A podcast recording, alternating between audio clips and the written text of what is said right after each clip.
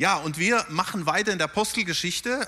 Für die, die vielleicht ganz neu hier sind oder sich gar nicht mehr so richtig erinnern können, wie das damals so war. Wir lernen durch die Bibel, Vers für Vers durch die Bibel. Ich habe es mittlerweile aufgegeben, dass wir da noch ganz durchkommen. Äh, vielleicht noch nach meinem Leben irgendwann, aber wenn der Herr nicht wiedergekommen ist.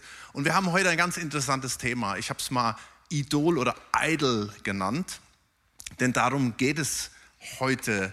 Ähm, ja, du hast es vielleicht auch schon erlebt. Ja, es geht heute so ein bisschen darum, mal bist du Gott, mal bist du der Teufel. Ja, äh, das geht manchen Promis um uns herum so. Ich habe am Donnerstag in einer ganz großen Tageszeitung, ich war beim Bäcker, ich lese natürlich, kaufe natürlich sowas nicht, so eine Zeitung. Äh, beim Bäcker, da lag die dann aus und da war auf der Titelseite, da stand ähm, Habeck, der Umweltsünder. Ja, und das ist so dieser, dieser, ja, der Charmeur, Habeck der Charmeur, der doch eigentlich so ein lieber Mensch ist und plötzlich äh, wird er da so in den Keller rein äh, äh ge geschoben. Oder die VfB-Trainer Hoffnung Matarazzo. Kaum ist er weg, gewinnt der VfB, ja, 4-1.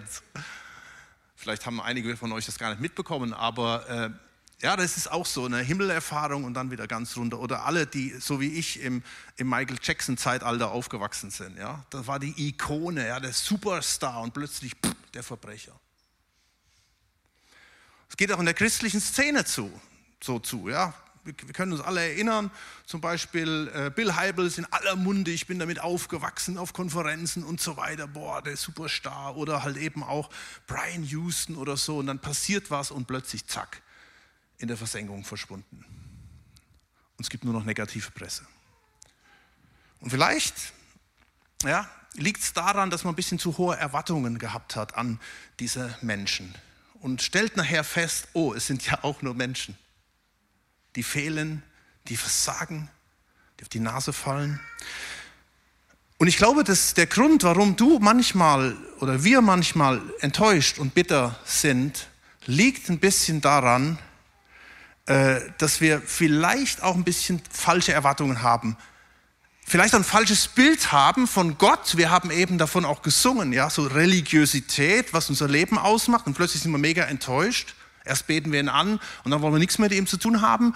Oder halt eben von uns selbst, ja, weil wir selbst unsere Erwartungen nicht erfüllen. Oder halt eben auch von anderen Menschen. Nun, wie gesagt, es geht heute um dieses Thema, weil, weil es ein ganz, ganz interessanter Text ist. Wahrscheinlich so der, der, der seltsamste Text in der ganzen Apostelgeschichte. Vielleicht für manche auch das Lustigste, wenn man sich das so bildhaft vorstellt, was hier so passiert. Und wir schauen uns das einfach mal an, was hier los ist. Also zuerst mal äh, kurz nochmal die Landkarte auflegen. Ähm, Heiko hat ja auch davon gesprochen letzte Woche. Wir sehen hier auf der Karte, die waren da in Antiochia und sind nach Iconium und heute landen sie in Lystra. Nun, die haben ganz schön viel Schläge bekommen. Also es war nicht alles so richtig super leicht und einfach gewesen. Und äh, jetzt kommen sie hier nach Lystra und da wird es richtig äh, interessant. Und wir lesen uns das einfach hier mal durch, was da steht im Vers 8 in der Apostelgeschichte 14. Und in Lystra saß ein Mann mit gebrechlichen Füßen, der von Geburt an gelähmt war und niemals hatte gehen können. Dieser hörte den Paulus reden und als er ihn anblickte und sah, dass er Glauben hatte, geheilt zu werden, sprach er mit lauter Stimme, steh aufrecht auf deine Füße. Und er sprang auf und ging umher. Krass. Da müssten wir so einen kleinen Exkurs mal machen. Das ist eigentlich unser Thema oder Auslöser für unser Thema heute, was da passiert. Ja, Wunder und Glaube. Wisst ihr, genauso ungewöhnlich, wie sich das für uns heute anhört, okay, wir lesen die Bibel, da passieren immer so Sachen, ja, aber genauso ungewöhnlich, wie sich das für uns heute anhört, für dein Leben, genauso ungewöhnlich war das für die Menschen damals, was da passiert ist. Was haben sie noch nie erlebt. Und genauso tut Gott heute noch Wunder. Es gab mal so ein schönes Lied vom ich glaube, zwar vom Harvest auch, ja, tut Gott heute noch Wunder, Stunde um Stunde, Tag für Tag. Und wir sollten nie daran zweifeln, dass dieser Gott Wunder tun kann, auch heute noch. Und vielleicht bist du genau da an dem Punkt schon enttäuscht worden, weil du eine gewisse Erwartung hast an Gott, die nicht so erfüllt worden ist. Was wir von diesem Mann hier lernen können, er hatte seinen Zustand seit seiner Geburt, jetzt nehmen wir mal an, er war 30 Jahre, keine Ahnung, aber er hat die Hoffnung nie aufgegeben, sonst wäre er nämlich nicht da gewesen. Er hatte nie die Hoffnung aufgegeben, dass irgendwie noch Heilung passieren kann in seinem Leben. Sonst hätte er auch nicht zugehört, was die da zu erzählen hatten von dem Gott. Und sonst hätte er auch keinen Glauben gehabt. Paulus spricht dem Glauben zu. Er hatte Glauben gehabt. Er hatte Glauben gehabt, dass dieser Gott, der ihn 30 Jahre lang hat, sag ich mal, hängen lassen, ja, gefühlt, dass dieser Gott plötzlich eingreift und eingreift. Und wäre er nicht gehorsam gewesen, ja, und, und hätte gefolgt und wäre sitzen geblieben, hätte gesagt, hätte gesagt pff, ich auch, geht's eigentlich noch? Da, passiert, da wird doch nichts passieren. Dann wäre auch nichts passiert. In Hebräer 11, Vers 6 steht, ohne Glauben aber ist unmöglich, ihm wohl zu gefallen. Denn wer zu Gott kommt, muss glauben, dass er ist und dass er die belohnen wird, welche ihn suchen. Und ich lade dich ein, lass dich darauf ein, egal wo du stehst, was mit dir los ist, ob du vielleicht enttäuscht warst und so weiter. Und das werden wir heute ein bisschen sehen. Aber Gott, er ist ein, hier heißt es, er ist ein Belohner für die, die ihn suchen, die glauben. Gib nie auf, schmeiß Gott nie über Bord, auch wenn du Dinge nicht verstehen kannst, vielleicht schon jahrelang, weil es in die entgegengesetzte Richtung kommt, geht, wie du eigentlich denkst oder vielleicht sogar gebetet hast. Nun, aber wie gesagt, jetzt geht es zum eigentlichen Thema, denn diese Leute da, die flippen schier aus, als sie das erleben. Und Vers 11 heißt es, als aber die Volksmenge sah, was Paulus getan hatte, erhoben sie ihre Stimme und riefen auf Lykaonisch. Nun, was sie da jubeln, erschließt sich zuerst nicht für Paulus. Paulus war schon ein, ein, ein Käpsele, ja, aber er konnte kein Lykaonisch. Das würde sich so ungefähr anhören. Ähm, ich habe es mal so in Suaheli, würde das sich so anhören. Waunimiungu. Wanafanya Achubu.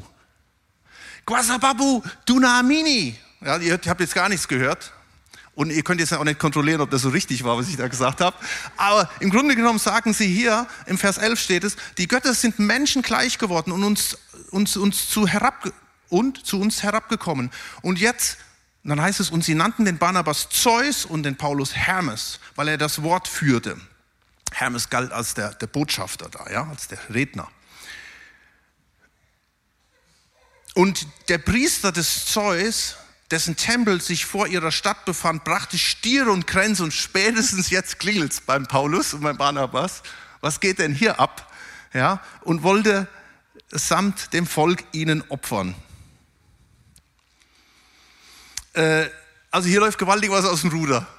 Und wisst ihr, es, gab eine, es gibt eine oder es gab eine Legende, die man sich damals erzählt haben, vermutlich diese Leute, dass nämlich vorher, bevor das passiert ist mit, mit Paulus und Barnabas, dass bereits Zeus und Hermes schon mal kamen zu den Leuten und sie waren getarnt als Menschen. Und sie wandelten da unter den Menschen rum und niemand nahm sie auf. Die wurden alle abgelehnt. Und bis auf ein altes Paar, ein altes Ehepaar, die dann den Hermes und den Zeus in ihr Haus aufnahmen und in Gastfreundschaft gaben. Hermes und Zeus wurden daraufhin so sauer, so zornig, dass sie die ganzen Menschen drumherum umbrachten. Und dann zogen sie wieder zurück. Also wie gesagt, Legende. Ja, auch diese Legende erzählte man sich. Und jetzt war plötzlich Hermes und Zeus wieder da. Und sie sagen sich, den Fehler machen wir nicht mehr. Ja, Jetzt stellt euch das mal vor, was das für eine Chance war für Paulus und Barnabas. Ey, die hatten alle Aufmerksamkeit. Sie konnten von 0 auf 100 eine Megachurch gründen und konnten sagen, hey, wunderbar, ja, wir sind hier die Botschafter äh, von Gott. Wir heißen jetzt nicht gerade Hermes und Zeus, aber egal, wenn ihr uns so nennt, äh, wir gründen jetzt hier eine Gemeinde. Und da lassen wir uns mal richtig feiern. Überleg dir das mal. In Stuttgart hast du plötzlich diese Mega-Presse und die Presse kommt und sagt, boah, was macht ihr da? Das ist ja so klasse. Lystra, Lystra sucht den Superstar. Ja? Oder American Idol heißt ja, das, das glaube ich in, in Englisch. Das ist eine interessante Bezeichnung, oder? American Idol, Idol, Gott. Also sie hätten da richtig was raus machen können. Nur jetzt kommt eine ganz interessante Reaktion. Vielleicht war das nämlich der gefährlichste Moment im Leben von Paulus und Barnabas überhaupt gewesen. Gefährlicher als alle Verfolgung, als alle Schlangenbisse und alle, als alle Schiffsbrüche. Wisst ihr, wir sind als Menschen so gestrickt, dass wir mit so einer Verehrung schlecht umgehen können. Merk, lass uns das mal merken. Wir sind wir sind nicht so gebaut, gestrickt, dass wir mit solcher Verehrung so umgehen können. Es steigt uns irgendwie in den Kopf. Ja? Es muss ja irgendwie an meiner Person liegen, wenn die Leute so begeistert sind. Oder? Man, es ist schön, im Mittelpunkt zu stehen. Und manchmal kann man das auch verstehen und wir, wir kennen das alle, ja? wenn, wenn, wenn sowas passiert und, und, und wir sind begeistert von, von der Person. Ich habe letzte Woche, ich meine, ich bin jetzt nicht ein Frauenfußball-Fan, mal mindestens noch nicht. So langsam öffnen sich ja die Türen, ja. Das, ich weiß nicht, wer hat von euch das Endspiel gesehen? Frauenfußball-WM, ganz ehrlich, jetzt Hand hoch. Das siehst du. Und hey, ich sage ja mittlerweile, die Frauen spielen fast besser wie Männer, oder? Und da war letzte Woche eine Doku von der Alexandra Popp. Wer kennt die? Doch, ey, Wahnsinn. Äh, und ich fand das sehr interessant. Sie ist ja Kapitänin der deutschen Fußballfrauen-Mannschaft, ähm, elf. Und ist jetzt richtig im Fokus. Die hat den, den Frauenfußball richtig vorwärts gebracht in, in Deutschland. Ja, und kurz, ja, und die letzten Jahre war es ganz eng geworden. Dann hat sie plötzlich Verletzung, eine Verletzung nach der anderen gehabt und man hat gesagt, sie wird nicht eingesetzt. Und es war ein Traum gewesen. Fußball, Frauen-EM in England. Und dann hat man gesagt, sorry, geht nicht. Und kurz vorher äh, ging es ihr besser und man hat sie kurz vorher noch mit eingesetzt. Und ihr ist was gelungen, was bisher keiner gelungen ist. Sie hat in jedem Spiel mindestens ein Tor gemacht, bis ins Finale.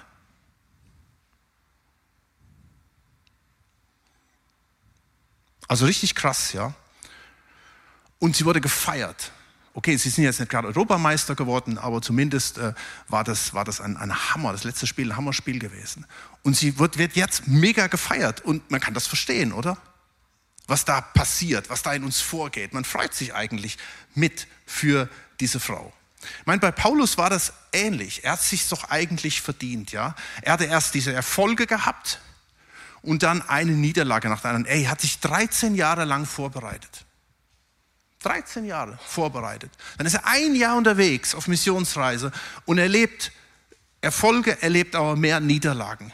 Und jetzt ist er endlich da angekommen, wo er richtig gefeiert werden kann. Danke, Jesus.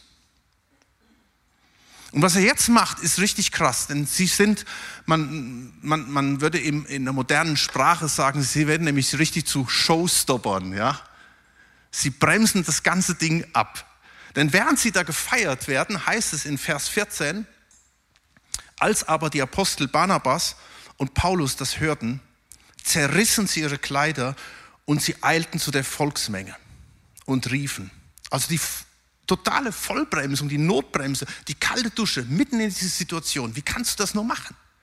Hey, ihnen stehen alle Türen offen.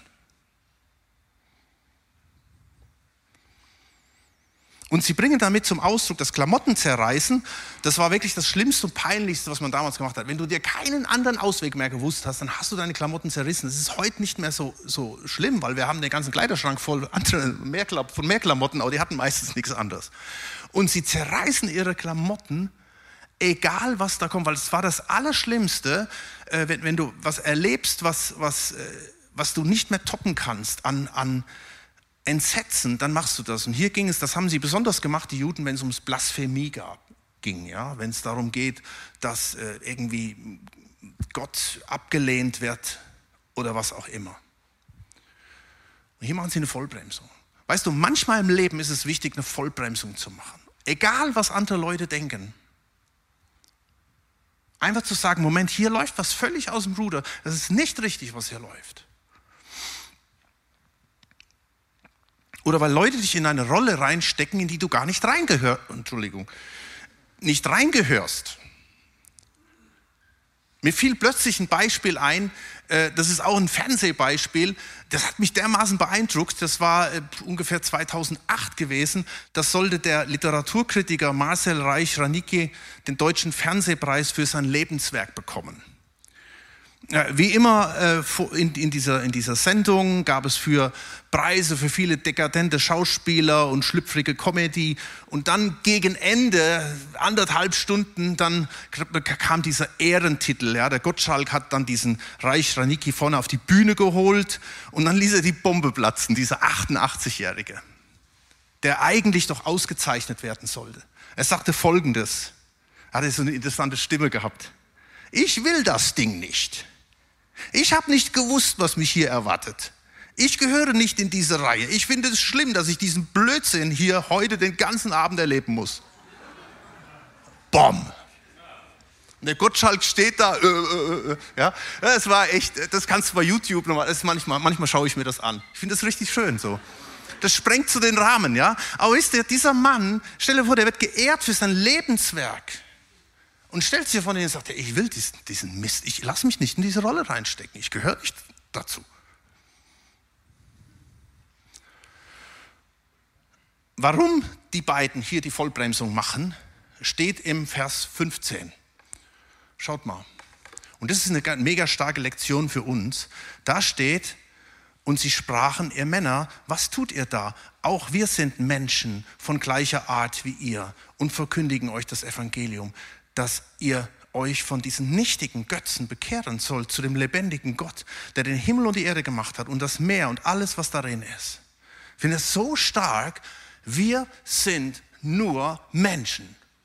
Und das bringen sie zum Ausdruck mit dieser peinlichen Aktion, indem sie ihre Kleider zerreißen und diesen Leuten sagen, da ist nichts Glitzerndes drunter. Da stehen Menschen, Entschuldigung, in ihrer schmutzigen Unterwäsche und sagen, wir sind nur Menschen. Showstopper. Ja? Und es ist so wichtig, was sie hier, was sie hier machen. Das soll uns eigentlich die Mega-Lektion für dich und für mich. Ich und du, wir sind nur Menschen, alle miteinander. Ja? Ob du ein Chef bist, einen aufgepumpten 3-Tonnen-SUV fährst, mit Elektroantrieb, ob du einen Master- oder einen Doktortitel hast oder ob du ein Pastor bist. Wir sind alle nur Menschen. Gott hat am Anfang meines Dienstes mir eine Lektion gegeben. Die habe ich nie vergessen. Ich habe das immer im Ohr und vor Augen. Äh, ich habe das mitbekommen. Da war ein erfolgreicher Pastor gewesen. Und dann kam einer zu dem hin und hat ihm gesagt, hör mal, was ist das Geheimnis eures Erfolgs, dass so viele Leute kommen in den Laden her? Und dieser Pastor sagte, ich sag dir's, komm mal mit. Nahm ihn auf die Seite, ganz geheimnisvoll. Willst du es wirklich wissen, was unser Geheimnis ist? Ja. Und dann, dann ging er an sein Ohr und sagte, wir sind dämlich.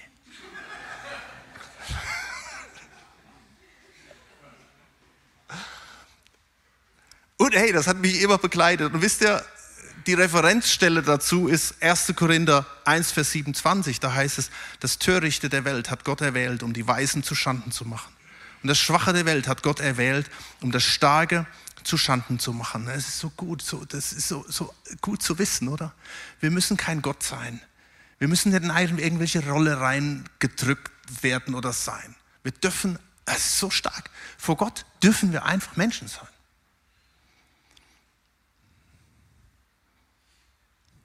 Und es ist so seltsam, dass wir an dieser Stelle schon so oft falsch abgebogen sind und nicht nur in der Welt, ja, sondern auch in christlichen Kreisen, wo wir uns idolisieren lassen, zu Hermes und Zeus erheben lassen. Hey, hören wir auf, uns behandeln zu lassen, als wären wir Götter. Oder einfach was Außergewöhnliches. Und hören wir auf, Menschen und Ideen zu vergöttern, auch in christlichen Kreisen die kochen alle nur mit Wasser.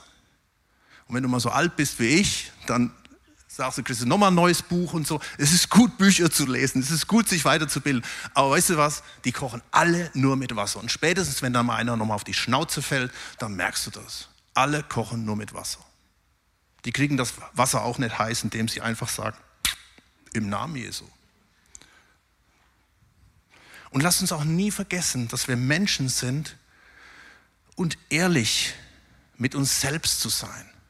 Nicht zu hohe Erwartungen an uns selbst zu haben. Warum sind Promis und Stars und Idole manchmal so komisch? So, so, so verrückt, so exzessiv, ja? Ist euch schon mal aufgefallen? Je länger manche so unterwegs sind, sie werden irgendwie komisch. Wisst ihr, woher das kommt? Wenn du jemanden zerstören willst, dann bete ihn an. Kämpfe nicht gegen ihn, sondern bete ihn an. Das ist das Beste, was du machen kannst.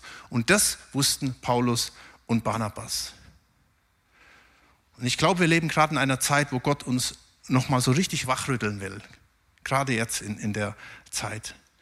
Als wenn Gott uns einfach unseren Weg weitergehen ließ bisher und jetzt irgendwie eingreift. Und es heißt hier, schaut mal, es heißt hier im nächsten Vers, er ließ in den vergangenen Generationen alle Heiden ihren eigenen Weg gehen. Und es gibt nichts Schlimmeres, wenn Gott uns einfach unseren Weg gehen lässt. Lies mal das Buch Richter. Katastrophe, was da alles abgeht. Gerd erzählt immer, als er zum Glauben kam, 2006 und die Gemeinde kam, da haben wir gerade durch Richter gelehrt.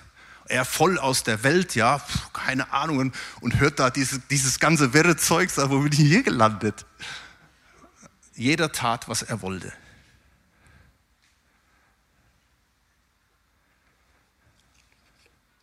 Ja, und es ist ganz spannend, das mit diesen eigenen äh, Wegen. Ähm, woran erkennst du, dass du vielleicht auf einem eigenen Weg unterwegs bist und nicht auf dem Weg, den Gott für dich hat? Ich habe hier zwei Punkte gesehen in, diesen, in, diesen, ähm, in diesem Text, wo wir das sehen bei diesen Leuten hier. Das eine ist, eigene Wege, Wege erkennst du daran, dass du genau so weitermachst. Wenn du einfach immer im Trott bist und keine Veränderung hast und immer das Gleiche wieder machst, Tradition, Religiosität, immer den gleichen Rhythmus hast, dann ist meines Erachtens nach irgendwas falsch. Diese Leute hier beten Paulus und Barnabas an. Und Paulus und Barnabas versuchen mit einer kernigen Message zu sagen, Leute, ihr liegt falsch, wir sind nicht Gott. Wir, sie zerreißen ihre Kleider, sie stehen da. Es ist so offensichtlich. Und dann heißt es im Vers 18, obgleich sie dies sagten, konnte sie die Menge kaum davon abbringen, ihn zu opfern. Sie machen einfach weiter. Ja, es kann sein, du hörst die Predigt auch wieder an, wie tausend andere. Aber du lebst einfach dein Lifestyle weiter. Und das hängt ein bisschen damit zusammen, ähm, weil der Lifestyle auch eine gewisse Abhängigkeit beinhaltet. Ich halte fest an meiner Box. Ich habe diese Box, wo ich Gott. Sie haben auch an Gott geglaubt. Hey, wir, wir, sagen wir jetzt nicht. Wie kann man nur so verrückt sein und da Menschen anbeten? Das waren genauso intelligente Menschen wie wir. Aber sie hatten ihre Box gehabt, wie sie sich Gott vorgestellt haben. Und ich glaube, wir machen den gleichen Fehler oft. Wir haben unsere Wege wo Gott reinzupassen hat, die wir vielleicht schon übernommen haben von, unsere, von, von, von unseren Eltern, gehen diese Wege. Wir haben unsere Vorstellung, wie Gott sein muss, wie das Leben ablaufen muss und so leben wir dann auch. Das können verschiedenste Bereiche sein. Wenn du, das gilt zum Beispiel im Blick auf krankhafte Persönlichkeiten, wie zum Beispiel Narzissten. Wenn man ein Narzisst ist und nicht einsieht, dass man nicht Gott ist, Idol, sondern eigentlich ein Loser, wie wir das eben gesehen haben, dann wirst du das nie angehen. Dann wirst du einfach immer weitermachen. Dann wirst du immer wieder neue Anbeter suchen. Du wirst dieses Konzept immer weiterleben. Und wenn die Ehe dabei in die Brüche geht und wenn Beziehungen da drauf gehen, im Bereich bei Sex ist es genauso. Pornografie ist eine mega florierende Branche und das zieht sich rein. Abhängigkeit von Pornografie, nicht nur wieder die Welt, sondern auch in christlichen Kreisen. Wir sitzen morgens im Gottesdienst und abends vielleicht irgendwo am, am Computer.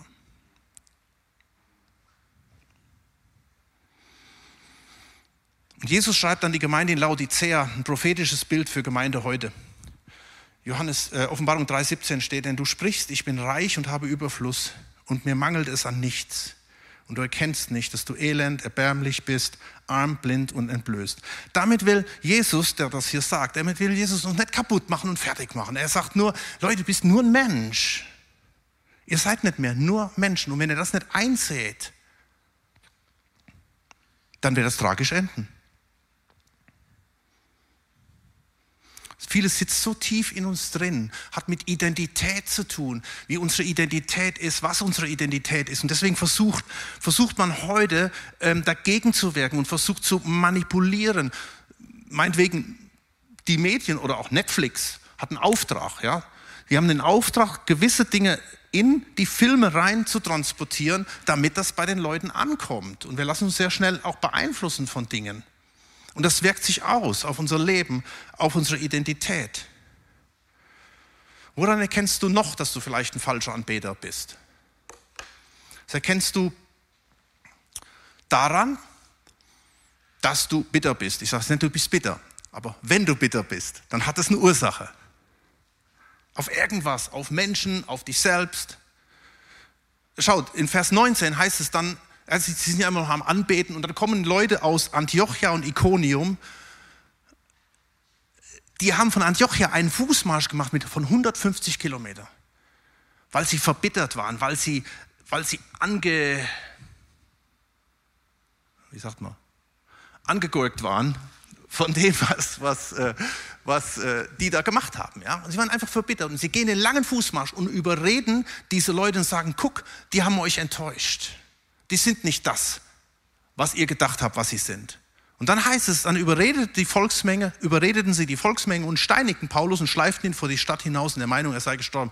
Ey, sowas, deswegen sage ich, das ist so verrückt. Das ist so verrückt. Moment, die haben ihn doch eben noch angebetet, in den Himmel gehoben und jetzt in die tiefste Hölle. Wie, wie kann sowas passieren?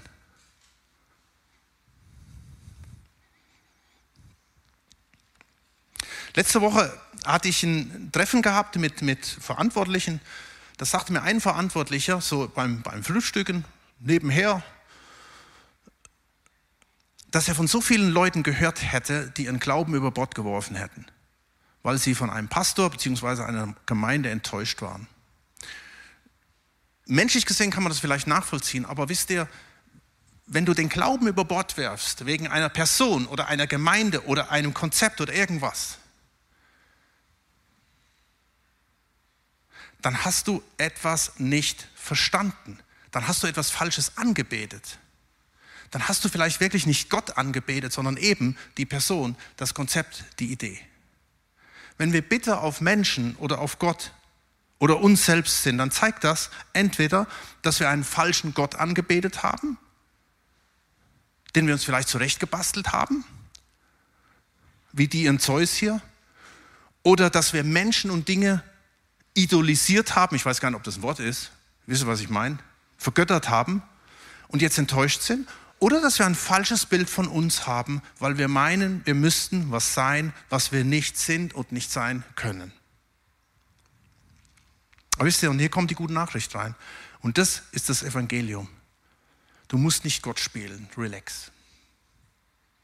Du musst nicht länger von einer Enttäuschung zur nächsten rennen, weil du Menschen zu Idolen gemacht hast. Das muss ein Ende haben. Du darfst Gott anbeten. Und das findest du hier in, sozusagen hier in der Anwendung. Da heißt es in Vers 15, und wir, im zweiten Teil, wir verkündigen euch das Evangelium, gute Nachricht, dass ihr euch von diesen nichtigen Götzen bekehren sollt zu einem lebendigen Gott, der den Himmel und die Erde gemacht hat, das Meer und alles, was darin ist. Bekehren, Vers 16, von den eigenen Wegen, ja. Und wenn du das tust, wirst du den richtigen Gott erleben. Vers 17. Und doch hat er sich selbst nicht unbezeugt gelassen. Er hat uns Gutes getan. Merken, das ist Gott. Und uns vom Himmel und fruchtbare und vom Himmel Regen und fruchtbare Zeiten gegeben hat und unsere Herzen erfüllt hat mit Speise und Freude. Auch das sollten wir uns merken. Das ist unser Gott. Du hast schon so viel Gutes erlebt. Und du kannst es vielleicht nicht wahrhaben, dass Gottes Gnade dahinter steht. Nicht deine Idole, nicht deine Leistung. Und ich glaube, er versucht ständig uns zu überzeugen, Das heißt hier, er hat sich selbst nicht unbezeugt gelassen. Er ist ständig, auch jetzt gerade heute Morgen wieder, er ist ständig dran, uns zu überzeugen. Er ist ständig dran, uns begegnen zu wollen, uns klar zu machen, worum es wirklich geht. Und dann heißt es hier, er ist der, der Gutes getan hat und dein Herz mit Freude erfüllt. Ich glaube, da müssen manche auch noch ihr Gottesbild korrigieren. Die sagen, Moment, Freude und Nachfolger, das gehört nicht zusammen. Wir müssen kämpfen. Und Gutes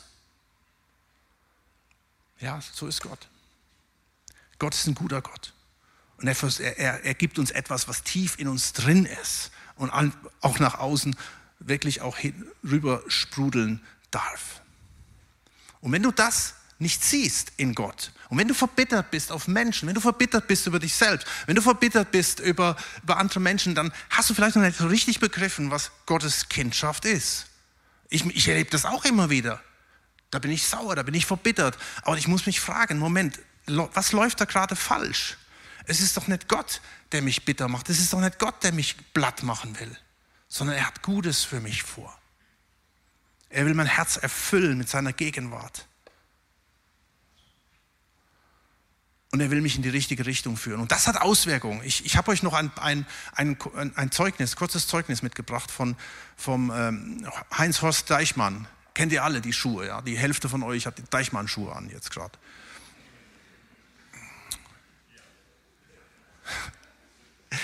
Hey, was für ein Erlebnis. Dieses Leben hat mich, hat mich schon vor vielen Jahren mega beeindruckt.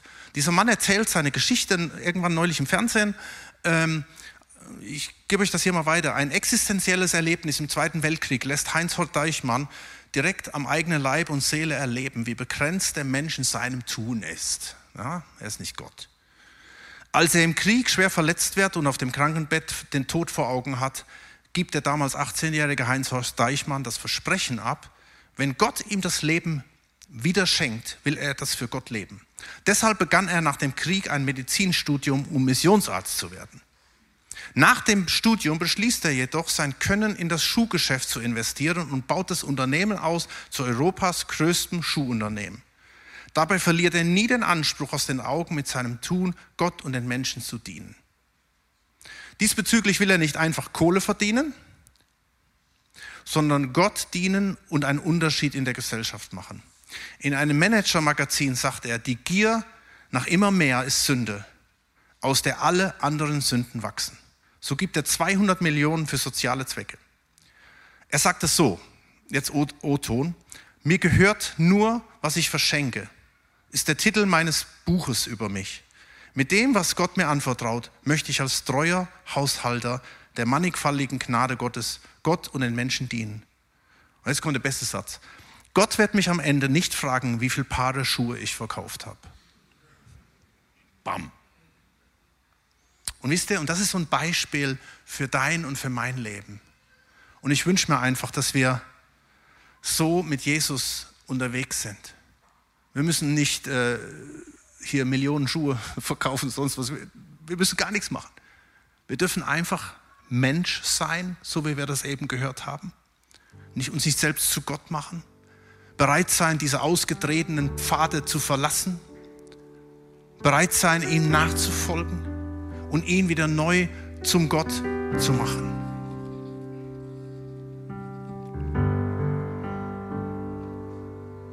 Wir verkündigen euch das Evangelium, dass ihr euch von diesen nichtigen Götzen bekehren sollt. Zu dem lebendigen Gott, der den Himmel und die Erde gemacht hat, das Meer und alles, was darin ist. Und ich möchte uns neu jetzt die Möglichkeit geben, einfach wieder zu Jesus zu kommen.